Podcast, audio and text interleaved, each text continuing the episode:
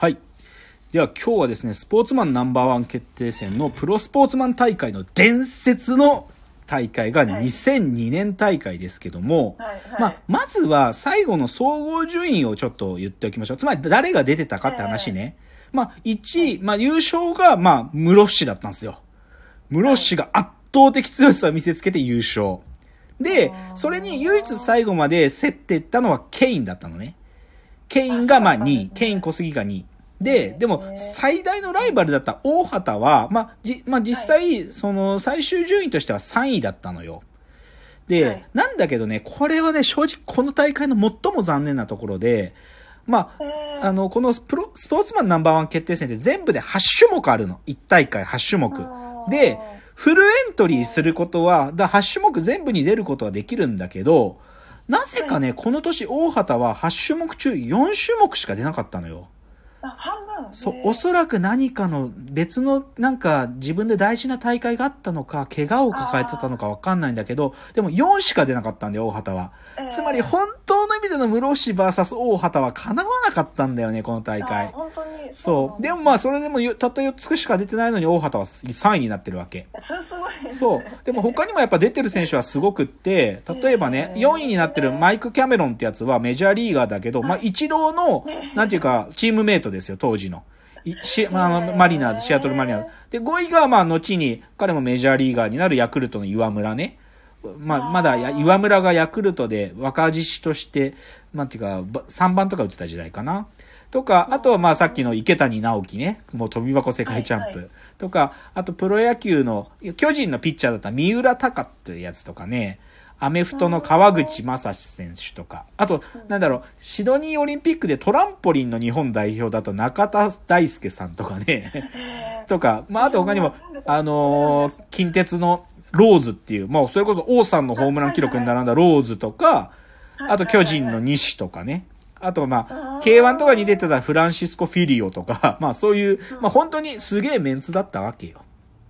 で、そうそう。で、じゃあ、8種目あるその種目はどういう、誰がそれぞれ勝っていったかっていうあと、まず最初はね、ワークアウト、ワワークアウトガイズっていう競技で、これはまずね、ノコギリで、これパワー系種目なんだけど、ノコギリでまず丸太をき切るっていうのが始まって、で、その後、なんかでっかい、なんか、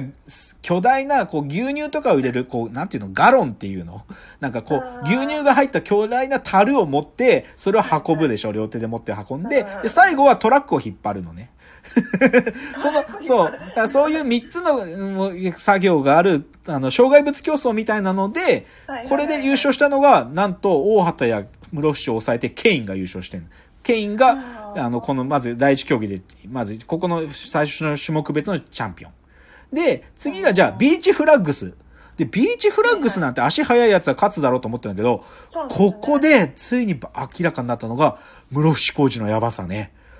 圧倒的なの。瞬発力が異常なの、室伏。そう。だからもうここで室伏勝ち。で、三つ目が飛び箱。モンスターボックス。まあこれはもう池谷直樹が、まあ、まあここでも彼がすごいのが、もともと彼23段すでにもう世界記録出してたんだけど、この大会でも本当に綺麗に23段飛んで、だから2度目の世界記録タイの、まあ、23段飛んだと。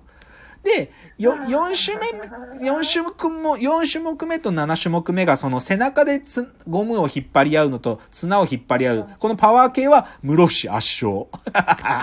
もう圧倒的に強い。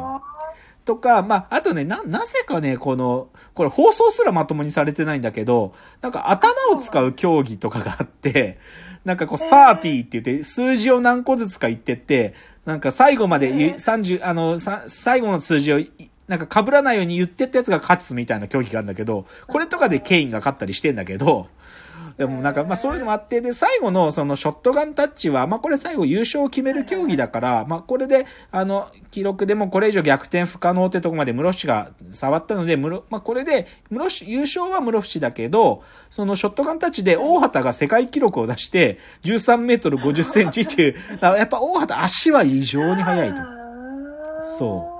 でもまあすごい大会だったわけですよ。で、まあこれね、でもなんですごい大会かって見てる側だけじゃなくて、あの出てる側自体も言っていて、つまりこの時室伏ってね、28だったかな、確か年齢。で、その競技者として、ハンマー投げの競技者としてどういう段階にいたかっていうと、世界陸上で銀メダル取った直後なんで、これ。で、で、その後彼は実際アテネのオリンピックで金メダル取るし、世界陸上でも金メダル取るから、だから要はもうキャリアの最高点だったに近い。だからその時に室伏出てくれたわけよ。う。そう。で、まあ、大畑自身もまだまだ現役で、本当にラグビーっていう世界を背負って出てきてるし、そう。だからまあ、その出場者自身もその史上最高とか伝説って言ってて、で、まあそれは長年出てたケインとか池谷直樹も最高の大会だったと言ってるし、やっぱりこの前ね、実況の古舘一郎がその時を振り返ってて、やっぱりもう出色の大会というか、ちょっとありえない大会だったっていうふうに古舘一郎自身も言ってる。で。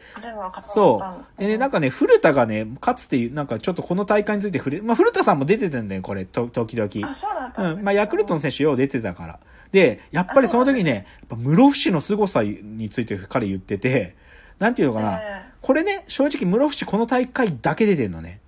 なんだけどうん、この大会だけしか出てないの理由があるんだってことを古田が後に語ってるのえが、えあのね、レベルが違いすぎて、レベルがすごすぎて、室伏にオファーかけられないと。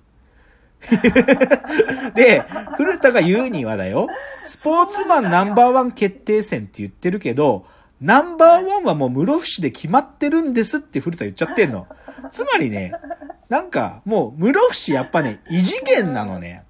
ちょっと。だ、だから、ちょっと今日ね、そのスポーツマンナンバーワン決定戦の前に、ちょっと室伏工事伝説をぜひ紹介したいですよ。あー、はいはいはいはい。で、室伏工事伝説を語らせたらナンバーワンな人は、あの、はい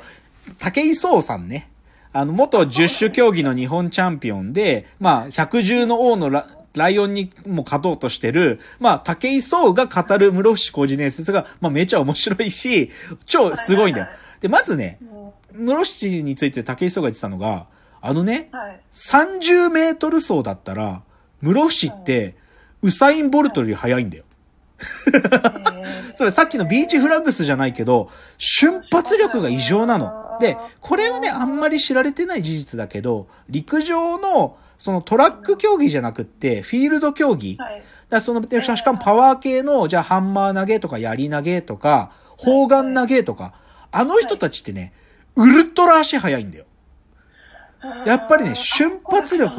そう、ただ単に砲丸投げてるだけじゃなくて、あの人たち瞬間的にパワーを出すっていう力尋常じゃないから、あの人たちと50メートル走とかしても余裕で負けるの。むっちゃ速いんだ、あの人たち。で、室伏はその中でも異常で、30メートルだけだったら彼は世界一速いんだと。もう30メートルまでだったらもう世界最速っていうのは室伏だと。言ってて、でもそれはどっちかというと真面目なサイドで、こっからね、室伏工事伝説加速するんだけど、あのね、水曜日のダウンタウンで武井壮が出てきた時に、室伏工事、ハンマー投げじゃなければ100億稼げたって、稼げてた説っていうのをね、武井壮が言い出すわけ。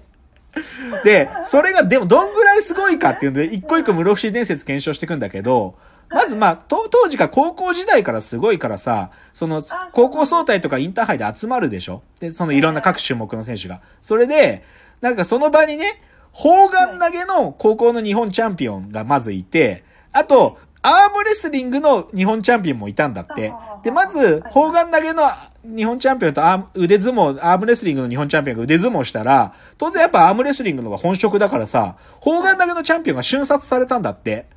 で、それで、じゃあ、だったら俺がやってみようかっつって室伏がぬって出てきたら、その、アームレスリングの日本チャンピオンを室伏が、本当に、ガッ、スタートっつったら、なんか全然室伏ビクともしなくて、にやりと笑った後で、バーンって瞬殺したんだって。え、高校生で？そう、高校生で。えーもう異常なの。とかね。あとやっぱり、室伏、これはね、知られた事実だけど、室伏やっぱりプロ、それこそオリンピックで金メダルとか取った後とかさ、プロ野球の始球式とか呼ばれんだよ。で、始球式で室伏のめちゃくちゃなピッチングフォームで投げるんだけど、ボーンって投げた球が131キロとかドーンって出るわけ。そう。で、武井壮が、あの、計、武井壮の計算によると、それこそ大谷翔平選手みたいなフォームを、む室伏の体でフォームをちゃんと正しく投げたら、室伏が理論上出る球速は192キロ出るっつってんの。室伏やっぱ192キロ出んね、室伏は。やっぱすげえんだよ。とかね、あとやっぱり室伏伝説、まあ、やっぱりこ、なんだろう、高校の時から、それこそさっきの翔英って、モデルの翔英って、あいつやり投げの選手だったんだよね。だからこそ国体でも準優勝してるような選手なんだけど、その国体でね、室伏はやり投げやったことないんだよ。けど、ちょっと俺今日出てみるわっつって出たんだって。で、で室伏やり投げ未経験で、で、国体出てみて、で、翔英は予選落ちしてんのに、室伏いきなり出て、いきなし2位になってんの。やったことねえで、ビョーンって投げたらすぐ、いやり投げでもいきなし2位とかなんだよ。異常でしょ？